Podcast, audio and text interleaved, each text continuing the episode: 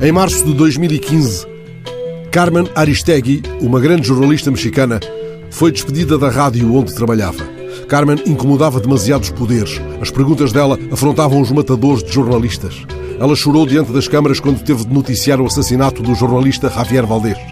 Mas não engoliu em seco quando se tratou de fazer ao ex-presidente Penha Nieto as perguntas sem adorno num dossiê sobre corrupção. A cineasta mexicana Juliana Fanjul decidiu seguir os passos de Carmen desde o dia em que esta foi despedida. A história de Carmen está num documentário que foi apresentado ano passado no DOC Lisboa. Chama-se Silence Radio.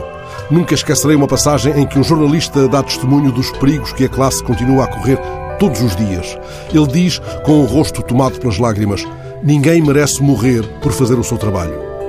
Este verão, outro destacado jornalista mexicano, Pablo Morrugares, foi assassinado. Pablo, que vinha sofrendo ameaças de morte desde 2015, estava sob proteção federal no quadro de um programa para jornalistas ameaçados. O guarda-costas que o acompanhava foi também abatido.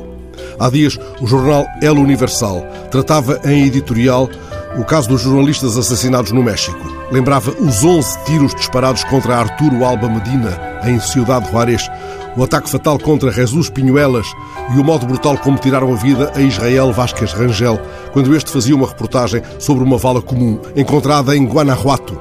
O editorialista lembrou que a estes riscos extremos há que acrescentar os estigmas lançados do Palácio Presidencial contra os jornalistas.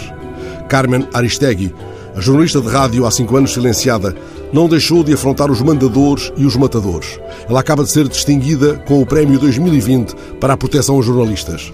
O documentário que Juliana Fanjul realizou seguindo os passos desta mulher, eleita há três anos pela revista Fortune como uma das 50 personalidades mais influentes do mundo pelo trabalho jornalístico, deveria ter sido exibido em Genebra na cerimónia de entrega do prémio. Mas a pandemia impediu tal possibilidade.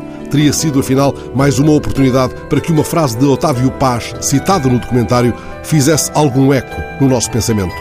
Nos regimes totalitários, a perseguição começa contra indivíduos isolados, até que, pouco a pouco, diz Otávio Paz, todos são atingidos.